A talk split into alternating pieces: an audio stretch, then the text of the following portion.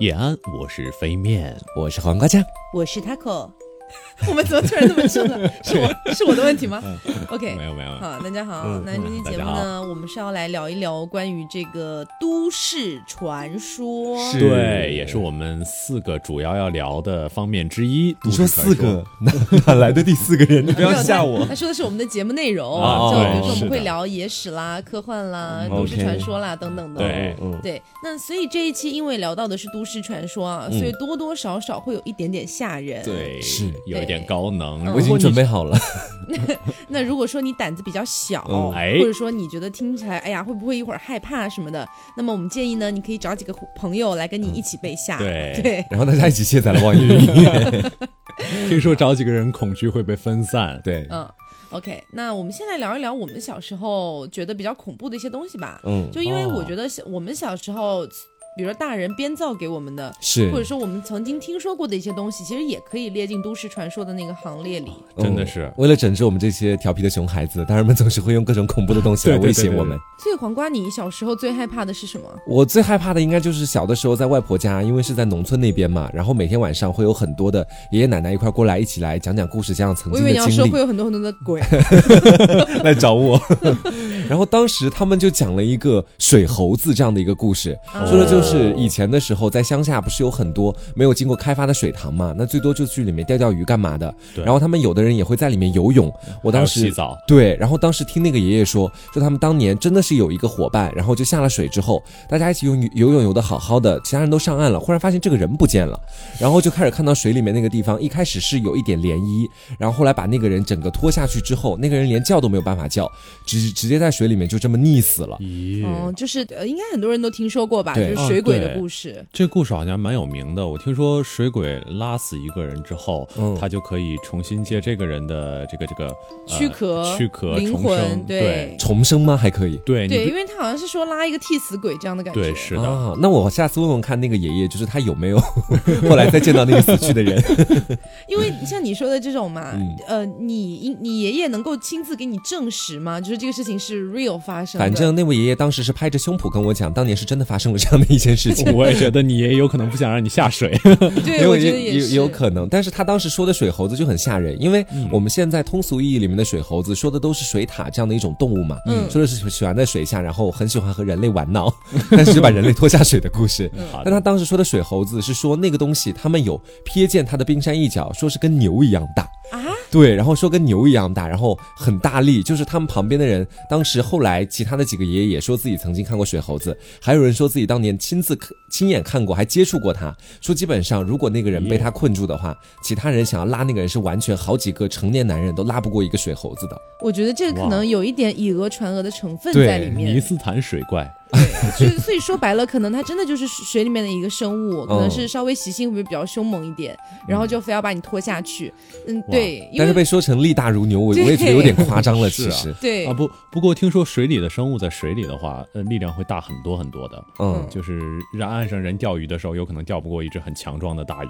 嗯，就是这种原理。然后这是黄瓜小时候觉得比较吓人的。嗯，那我小时候觉得比较吓人，我我不知道是不是我们那边的一个地区方地区的一个。一个传说，嗯，就川渝地区，我觉得应该大家都听说过一个东西叫熊嘎婆。熊嘎婆是什么？没听过。就是你用呃普通话来说的话，可能叫熊家婆这样子。感觉蛮可爱的，有时候。我小时候就以为是一个蛮听起，因为小时候第一次听到，还不是我的爸妈跟我讲的，是我听同学提到。他就说晚晚上熊家婆来找你哦，就说晚晚上熊家婆会来找你。我想听起来没有很吓人啊，对啊，但是对，但是呃，我就回去就会问我妈，我说我妈妈熊家婆是什么东西？我妈就会跟你讲说哦，她是一个就是长得像熊一样的一个外婆，然后这种外婆呢，她会呃晚上的时候来吃掉呃不就是不好好睡觉的小朋友。或者说不好好刷牙，或者说反正就是类似于小朋友的那种卫生习惯 不好好做好的，然后呢吃掉的方式也很恐怖，他会先吃你的手指。咦，对，他会他会在晚上过来吃掉你的手指，所以有一段时间我就非常害怕会有那种熊嘎婆过来吃我的手指。妈妈当时可能听你说哦，熊嘎婆是妈妈说，哎，我好像忘了这点，可以来吓他。现在就来说，我小时候被吓得经经常是警察叔叔，警察叔叔会来抓你这些不好好刷牙的小朋友的。哎，可是这样子的话，就是我们呃，我之前因为我有个弟弟嘛，嗯，然后呢，我就跟一些老师交流过，然后他们说，其实吓小朋友最好不要说警察叔叔要来抓你，对，这样子就会让。让他以后遇到问题不敢找警察叔叔，以为警察叔叔是干嘛的？真的对啊，这样的吗？对对，回去就跟我妈说，对，就应该跟他讲说，比如说你编一些大灰狼啊，或者熊嘎婆啊，这种都可以。好的，嗯，小时候大灰狼的梗是真的还蛮多的，就每次去外婆家的时候，妈妈都会讲，也是类似于不好好吃饭、不好好睡觉，包括到现在家里大灰狼把你叼走，全部用的是统一的一个大灰狼。这大灰狼不老不死吗？我就想问。可能小的时候，的灰狼真的很流行。嗯，所以飞面，你们小你小时候被吓得比较强烈的是什么？我其实小时候是个胆子非常非常小的小朋友。嗯嗯啊，那个时候我还很可爱，遇到这些 现在不可爱，遇到这些东西还会非常非常的害怕。有一天我就啊上网，然后搜索到了一个，就我小时候很爱看百度百科，嗯，然后之后看到了一个叫猫脸老太太的百度百科啊。咦这个真的是不少东北小孩的童年阴影。而哎，提到这几个字，我就突然害怕了。对，因为因为我现在坐的离我们的那个录播间的门最近嘛。嗯。刚才飞面提到这个猫脸老太太几个字你不要吓我。不是，我就会有一种会不会马上他会破门而入那种感觉啊，很吓人。现在反正我也看不到门那边，哎，说不定真的有什么情况。没有，我能看到了。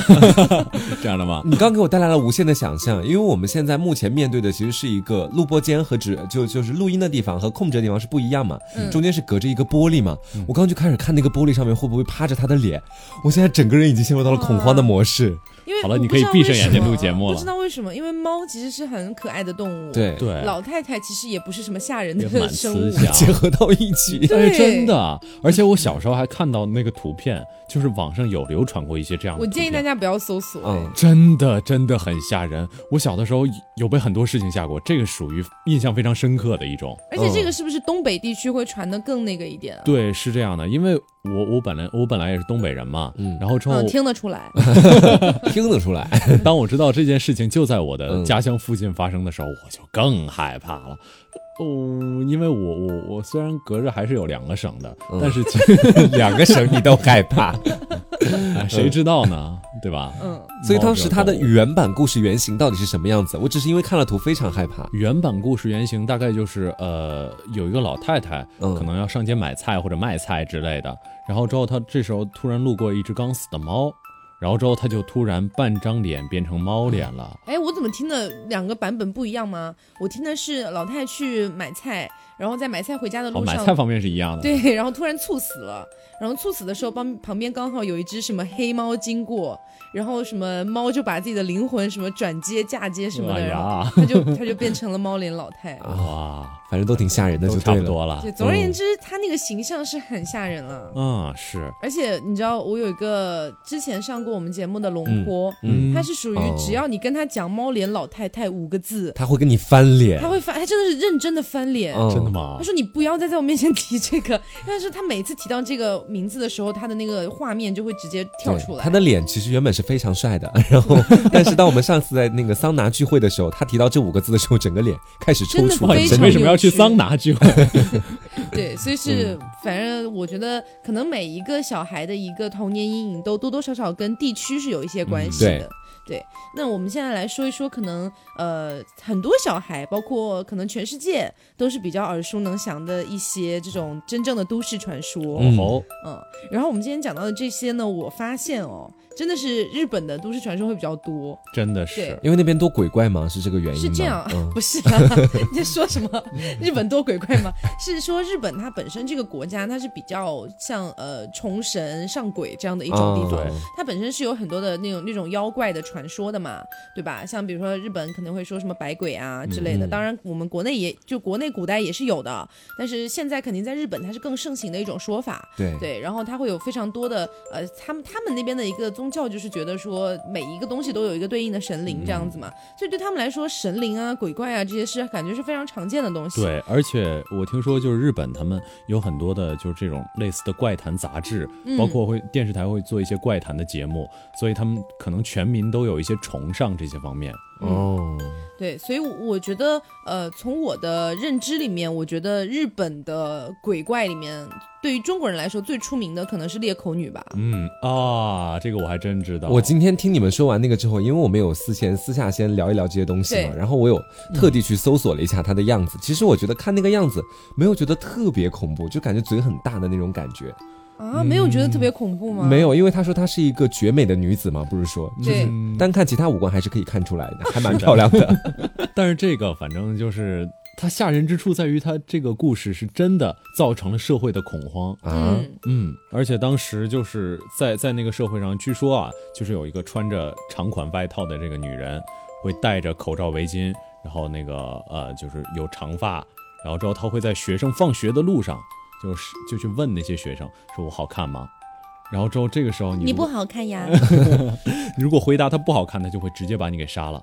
那你好看呀？你好看的话，他就会拉下口罩，然后之后露出那个就是裂到耳根的嘴巴。然后他说：“那你想不想像我一样好看啊？”然后之后就会把这个学生的嘴拉成这个样子。所以他最恐怖的地方在于他是无解的。对，因为之前有很多日本人也会在网上去搜索说，呃，应对裂口女的办法就这样子。因为其实对于这种故都市的传说啊，它真。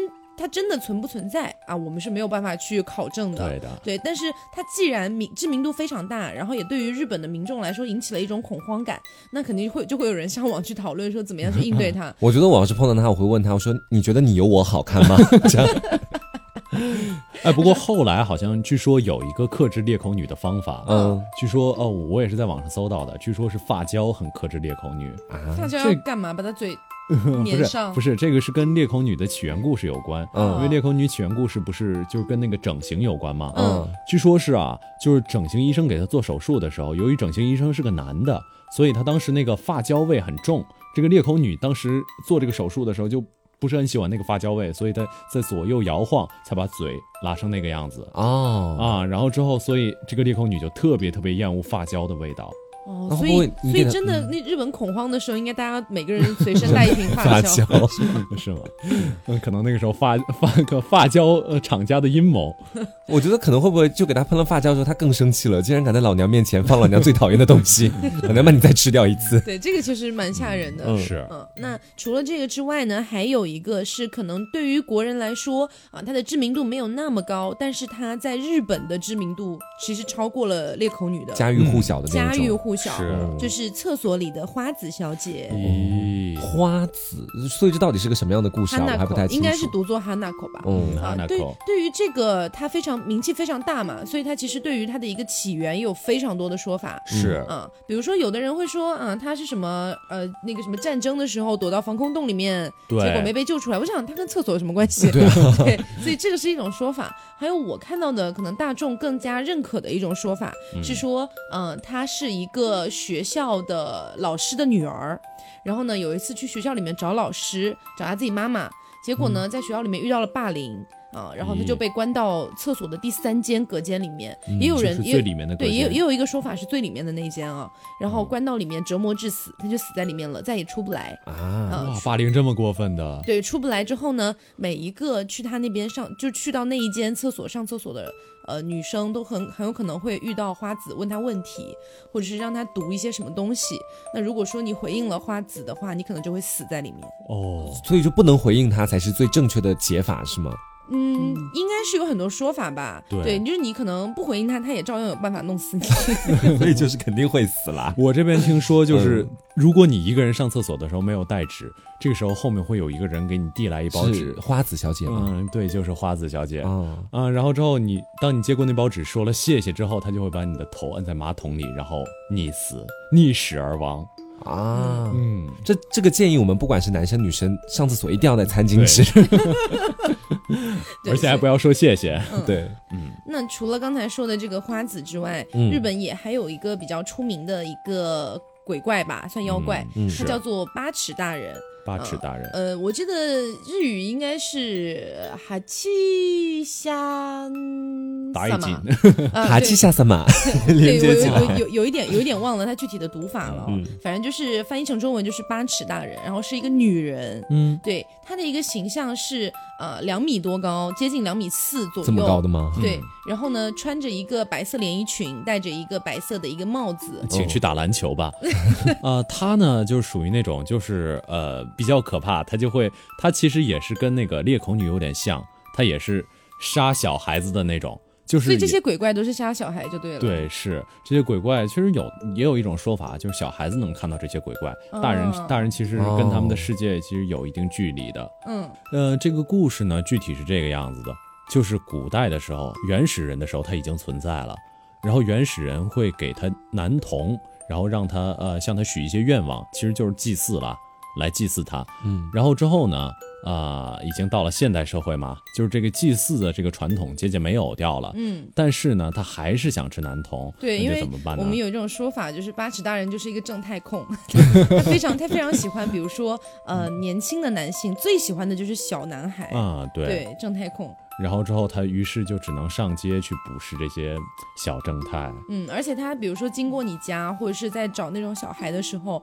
他会发出一种类似于啵啵啵啵这样的有点机啵啵啵啵，哦，不是不是不是单纯的这样的声音了，就是有一种那种机械音在里面。嗯，对，然后他经过的时候，你会听到这种声音。那就意味着我快要死了。如果我听到这个声音，你又不是小男孩，还算吧？可能可能是经过你家正在寻找那个小男孩。哦哟，可啊能探测器、声呐、雷雷达这种东西。对，而且像八尺大人，他是有一个 CP 的，就是、哦就是他们还组 CP？在在那种妖妖怪界，就是人为的给他们组 CP 啦，并不是说他们真的有什么关系。嗯，就是呃，在国外有一个那个那个有也是有一个算妖怪吧，叫 Slender Man，哦，这个非常有名，我记得，国国内把它叫叫成这个瘦长鬼影瘦。长鬼影。对，然后他本身也是身高非常高，然后四肢是非常修长的那种，有点像、啊有点像人形蜘蛛，但是他没有那么多腿。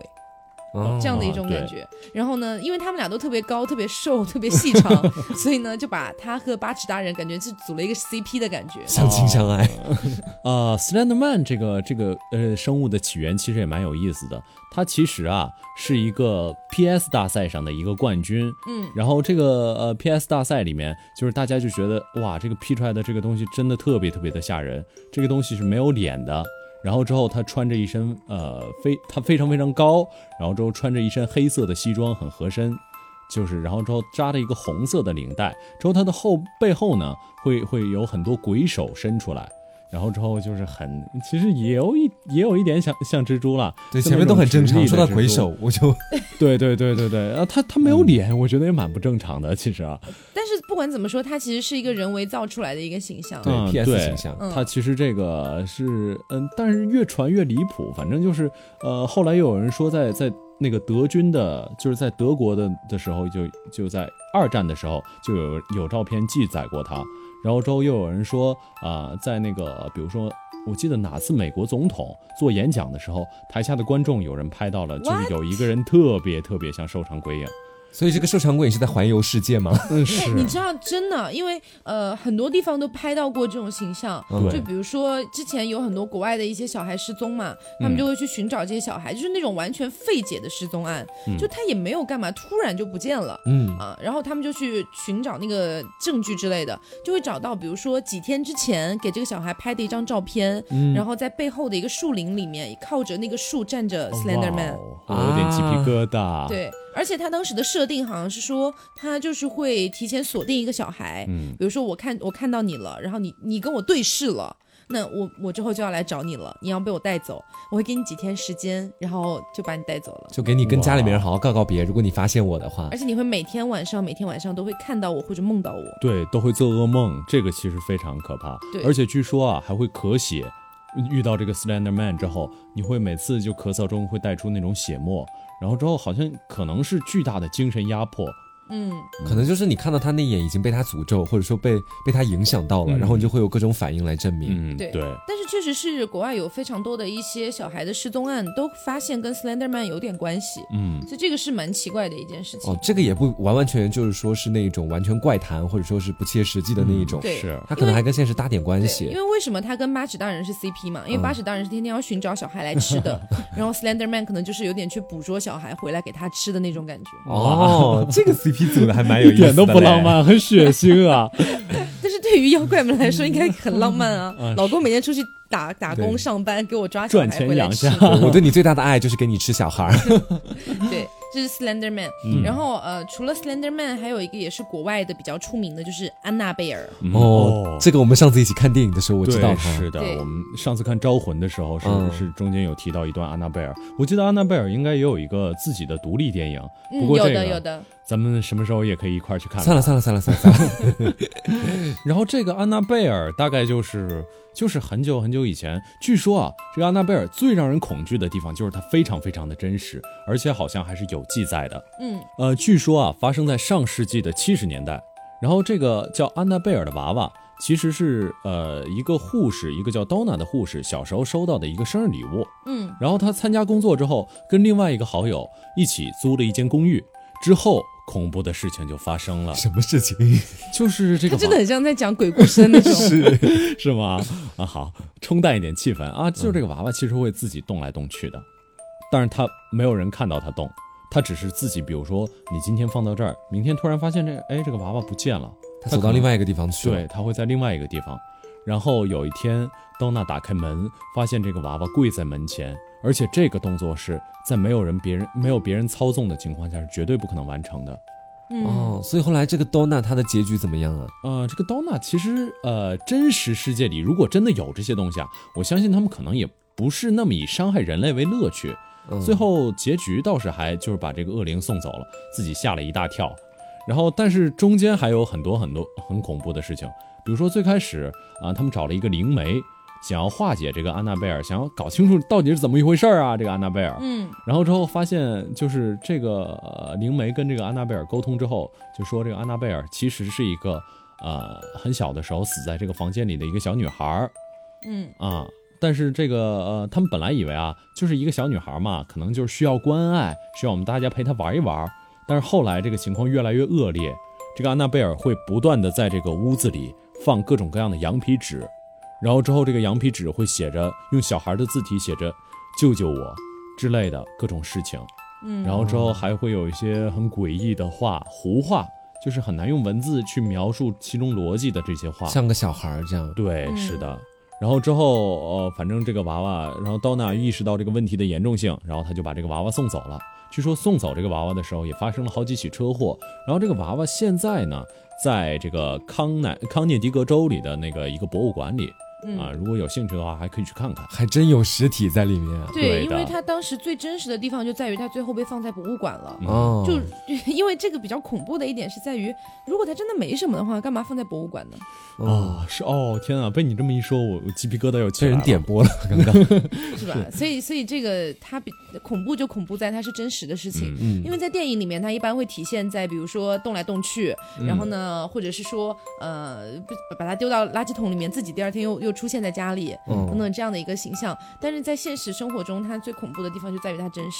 嗯，对你还可以找到这个玩偶。而且我们当时看《招魂》的时候，不是他们中途也有好几次想要把这个安娜贝尔送走吗？嗯，但是后来发现这个安娜贝尔她送不走，就好像是她的那个灵魂就寄居在那个房子里一样，想摆脱都摆脱不掉。对，是有诅咒在里面的。嗯，你好认真，是有诅咒在里面的。而且要提醒一下广大直男朋友，看到了吗？这是最失败的送生日礼物的那个版本。所以这个我们刚刚说了，像我们总结一下啊，比如说有裂口女，然后这个厕所里的花子，嗯嗯，然后这个八尺大人，然后 Slender Man，还有安娜贝尔，对，这些都属于是一个名气会比较大一点的，比较耳熟能详的，对，这样的一些我们说也可能说是妖怪，但是更多的像是一种都市传说的感觉，嗯啊。那除了这些以外呢，其实还有一些是呃没有那么出名的都市传说，但是也有一点小小吓人的。对，我们现在开始进入正题。现在开始进入正题，三十分钟过去了呢，把我吓成这样子，开始进入正题。嗯，好的。第一个啊，我觉得非常非常吓人的一个事情，其实就是如月车站，不知道你们有没有听说过？没有，是这个车站里发生了什么事情吗？嗯，是没有这个车站啊啊，是没有这个车站的。对，那它为什么要叫如月车站？就是这起事件呢，是在二零零四年发生在日本的。然后这起事件其实就是有一个少女叫莲石，嗯，她突然某天晚上突然在网上发了一个帖，她说。我平时坐这趟列车一般七八分钟就会到一个站，可是这次很奇怪，已经二十分钟没有到站了，没有停下来过。然后车里的其他人都睡着了，还有五个人，但他们都昏睡着，也没有人搭话。然后之后。网友给他一些就是建设性的意见嘛，说你要不然出去看看，看看那个可能是车长可能昏迷了，对，让他去那种比如说车长室或者列车员的那个地方。对，车长可能昏迷了，你要不然去叫醒一下他，然后他就过去了。然后这个时候他发现没有车长，他没有办法透过那个那个门上那个玻璃，就是车长室的玻璃看到车长，那个那个地方就是有重重迷雾的，他看不到。然后之后。呃，他就回到了这个地方。这时候车突然停下来了，这个停下来的地方，他就下来了。由于他当时呢真的挺害怕的，所以他下来之后就一直在跟网友就聊，到底我要在这停下来还是接着上车。然后之后他在聊的期间，他就错过了这个车，这车就突然之间没有征兆的就离开这个地方了。然后之后他就给他爸妈打电话，他说我在一个叫如月车站的地方。然后这个地方，他爸妈就找遍全找遍全县的地图，发现没有这个地方。包括他当时给那个就是网上的那些人说，我现在下车了，我在如月车站。然后所有的网友也在帮他找，但是没有这个车站，没有人能够找到这个车站。而且这个车站空无一人，一个人都没有啊。嗯，后来这个女生她到底发生了什么，也没有人知道，对不对？不不不，还有一段，还有一段非常非常恐怖。这是这是在她手机还有电的时候，嗯，然后之后她一边跟网友说着话，然后之后她一边觉得，啊，我在这个车站实在是太害怕了，我决定要不然沿着铁路走一走，嗯，然后之后她就沿着铁路继续往前走，然后往前走的时候，她听到了一些非常非常奇怪的声音，有铜锣和太鼓的声音。就是在后面，就是这种这种声音啊，一般可能有点像日本的那种对祭典，对祭典上会用到这种声音，这种声音在后面，而且离他越来越近。但是他这个时候，据他的描述啊，他已经没有任何的勇气回头，他只能接着往前走。然后往前走，他又遇到了一个单脚跳着的阿伯，就是一只脚跳着的一个一个老老爷爷。嗯，然后之后这个老爷爷。嗯，也也也没跟他说什么，对他们也没有发生什么交集。对，然后之后他就接着往前走，接着往前走。当经过了一条隧道的时候，他发现外面有好多好多人在迎接他。嗯，这是为什么？嗯，这个就不知道了。反正那个时候，就是门口的确有很多人在迎接他，还有一些人说要用车把他送回去。然后之后他就上了这些人的车，之后他手机就没有电了，然后他就再也没有在这个这个网站叫 Two C H 这个网站上。对，Two C H 是日本很大的一个这种交流性论坛，他后来也再也没有在这个论坛上发表过，他这个账号也再也没有登录过，这样子。嗯，是的啊，嗯。我觉得可能会有一种可能性是有人在故意整蛊，如果不是故意整蛊的话，那也太可怕了，感觉是一趟开向地狱的列车的这种感觉。嗯，是，而且说起开向地狱的列车，还有吗？呃，这个这个这个如月车站的故事差不多就是这样子了。对，包括有有很多人去分析说这个地方到底在哪，分析它的那辆列车，可是至今也没有人找到过如月车站这个地方。是，所以也有可能是找到之后就一去无回了呢。嗯，对，所以。所以刚才提到这个通往地狱的列车啊，我我这里也知道一个，算是我觉得有一点吓人的都市传说。嗯，对，也是有一个这种呃呃一个一个人，他在一个也是那种交流型论坛上面，跟大家说自己做了一个奇奇怪怪的梦，然后跟大家分享自己做的这个梦。结果没有想到，在评论里面有非常多人跟他说：“我跟你做过一模一样的梦。”嗯，什么梦啊？他做的这个梦呢是这样的：他梦到自己在一个火车的列车上，但是他仔细观察下来，因为他那个时候知道自己没有在，就是没有在现实生活中，他当时感觉到了自己在做梦。像是那种有点像那种呃清明梦的那种感觉，然后呢，嗯，他仔细观察了一下这个列车，发现这个列车不是普通的火车，是他小时候在游乐园坐的那种有小猴子推着的那种，有点像小型过山车。对，然后呢，他当时就在想，嗯，我要不要上这个车呢？然后他当时又觉得，反正我在做梦嘛，看看这个车要开到哪里去。然后他就坐在了倒数第三个的那个位置上。他坐上去之后，就开始说，听到有那个发车的声音，就比如说什么啊，各位乘客啊，请带好你们的行李，就那个安全，就那个广播跟现实的那种火车广播差不多。再跟他说啊，我们马上要出发喽，或者之类的。然后说，接下来我们将开往死亡啊啊。如此猝不及防，对，非常就是当时我看的时候也非常觉得非常吓人，然后就他当时就有点有点鸡皮疙瘩起来，但是他当时一直在想，反正我知道我在做梦，清明梦嘛，对，反正我随时想醒过来就醒过来无所谓，他就继续去听，开了没有多久，然后他就开始播报说下一站是人肉片，下一站是人肉片，人肉片什么？是把你切掉这样？他在想什么叫人肉片？不是应该都生鱼片吗？哦，他或者是也有说生人片，说法说法很多种，对，还有别的一些。说法也都有说什么剜肉啊之类的，那其实说白了就是呃理解上就是会把肉从你身上这样刮下来嘛。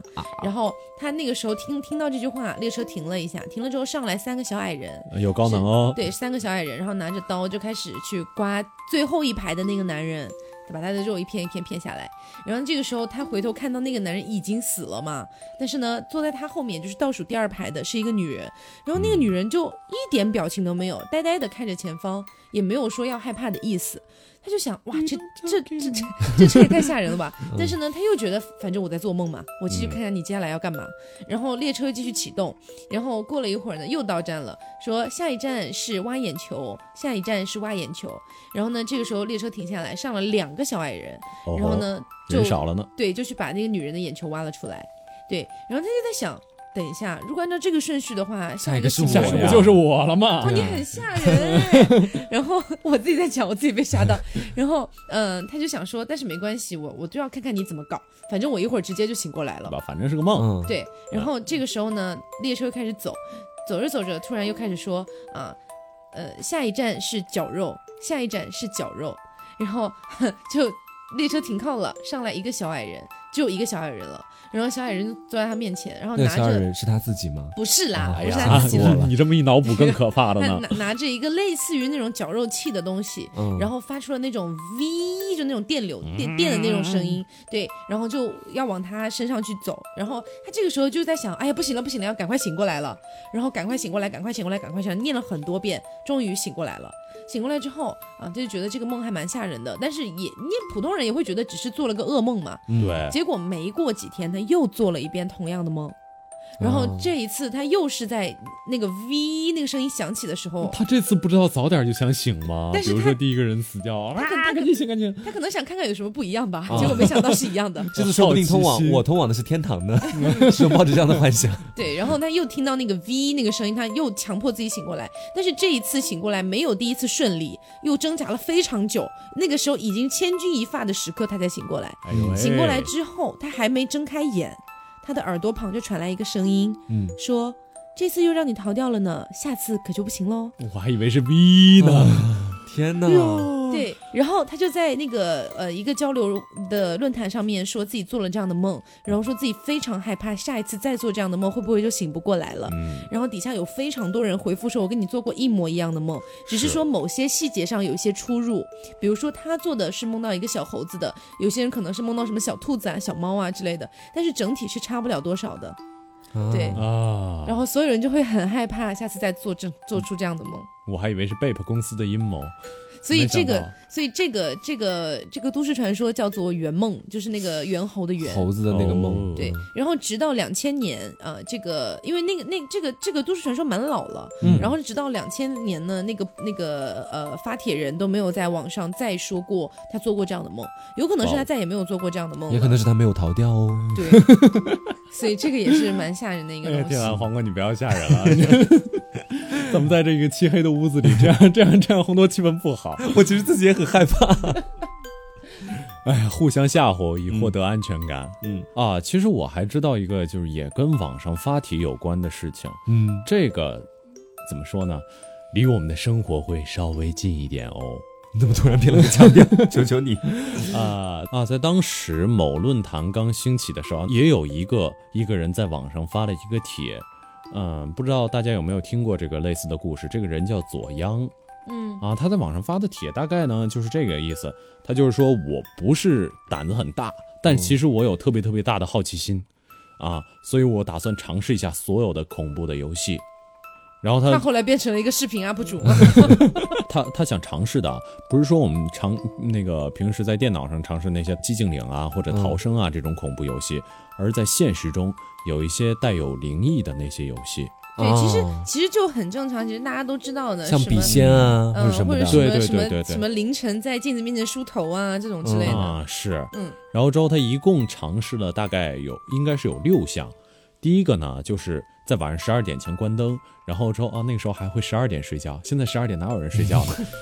啊，然后之后在在镜子前面点蜡烛之后削苹果。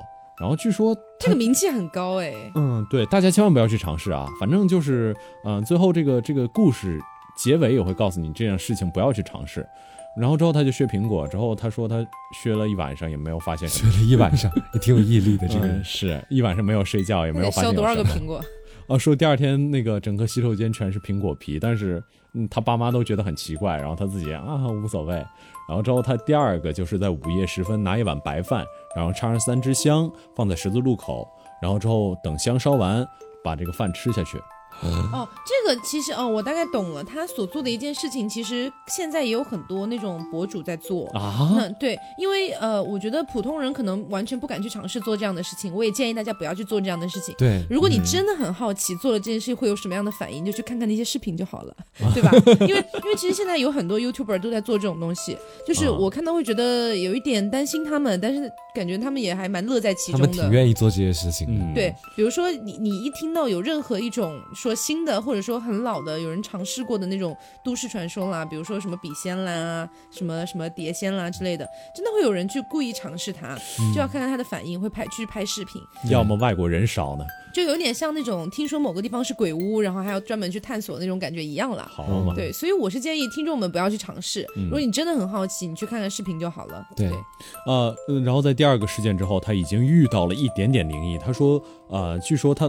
从家到那个地方的时间只用十字路口是吗？对，呃，对，到十字路口的时间只用十分钟，但是他回去的时候据说用了一个多小时，就是已经有一点点不一样了。对，a little bit 不一样。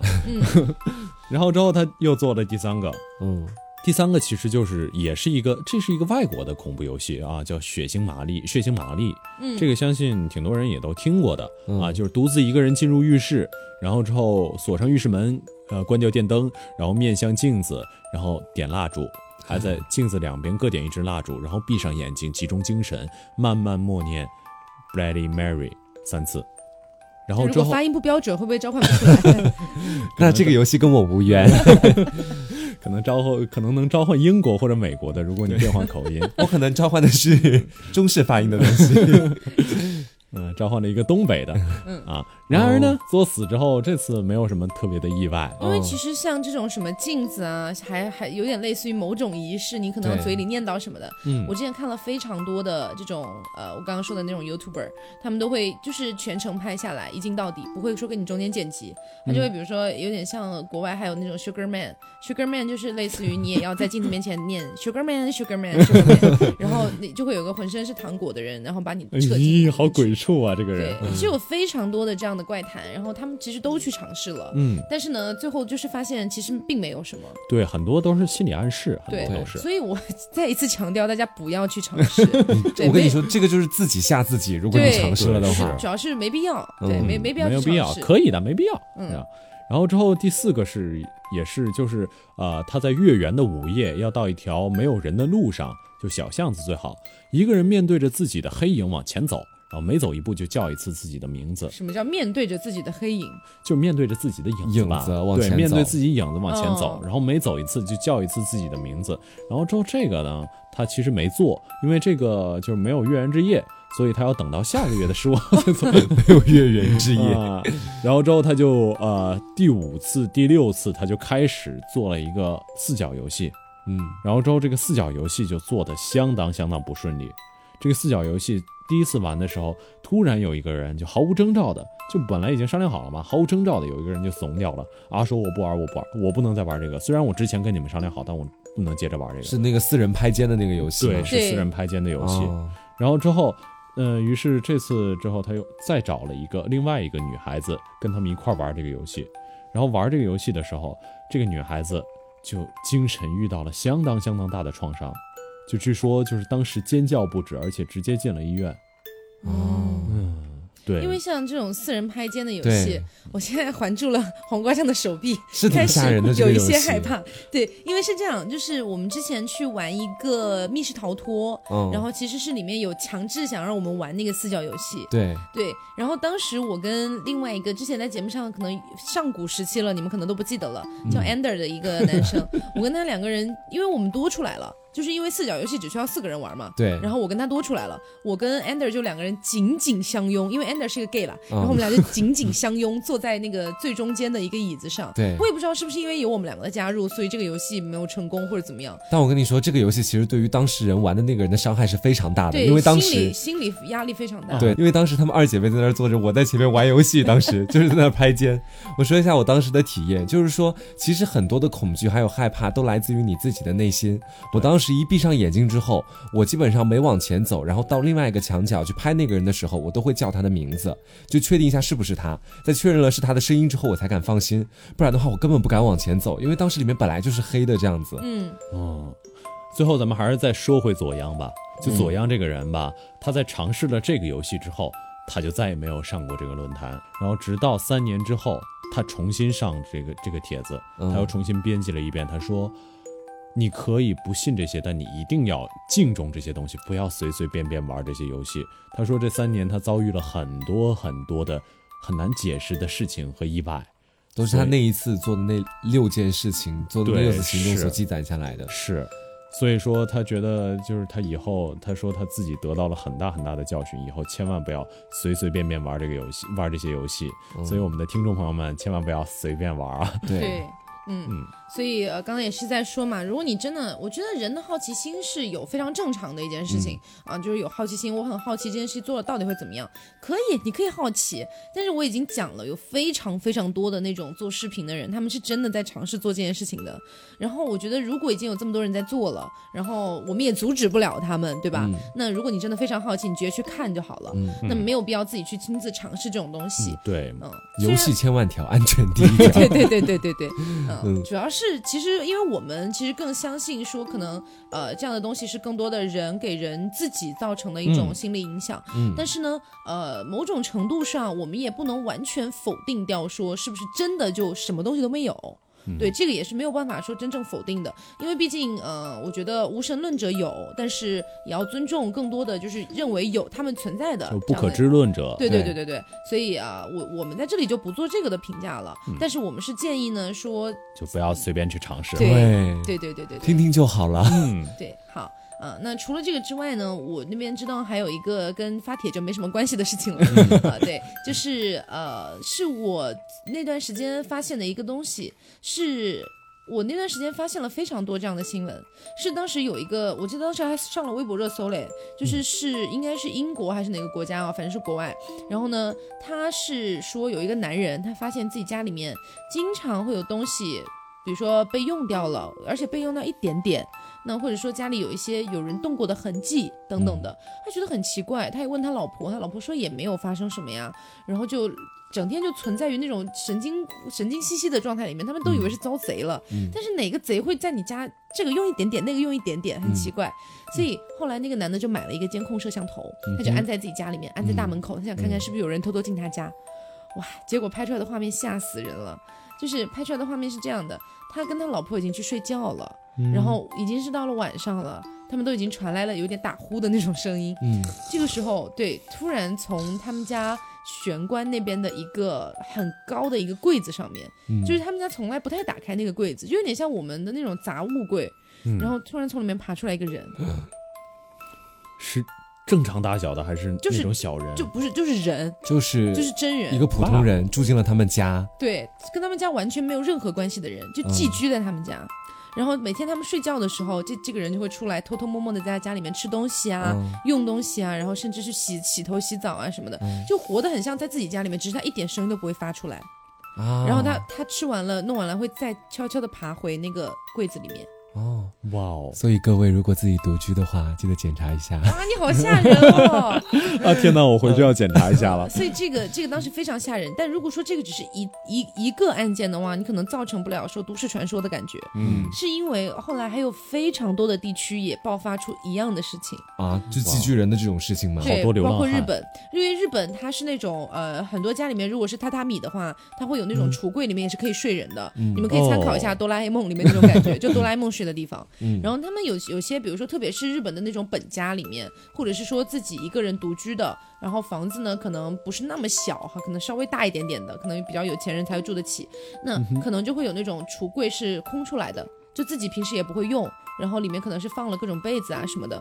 就之前日本也爆发出来过这种事情，所以很多国家很多地区都有出现过这样的新闻，这就让人觉得有点奇怪。难道他们是一个组织吗？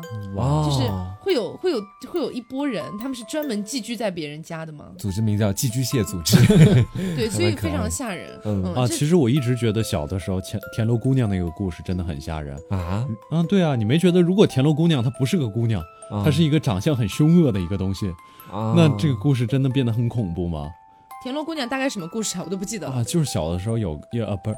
就是有一个人，他出门捡了一只大田螺放在家里，然后这个田螺他每天出门之后回来，发现他的饭已经做好了，然后他之后他的褥子也被他铺好了，家里也被打扫过了。哦，这是个温馨的故事。对，是的，就是因为做这些事情，我觉得还蛮温馨。但是他要做一些其他的事情，我就觉得很可怕。他要不是个姑娘，可能就告他私闯民宅了，真的，真的。是，嗯。嗯，那我们今天也是讲了很多这种都市传说啊，然后现在我跟黄瓜酱两个人有一点点瑟瑟发抖。作为两个都市丽人，一定要听很多都市传说。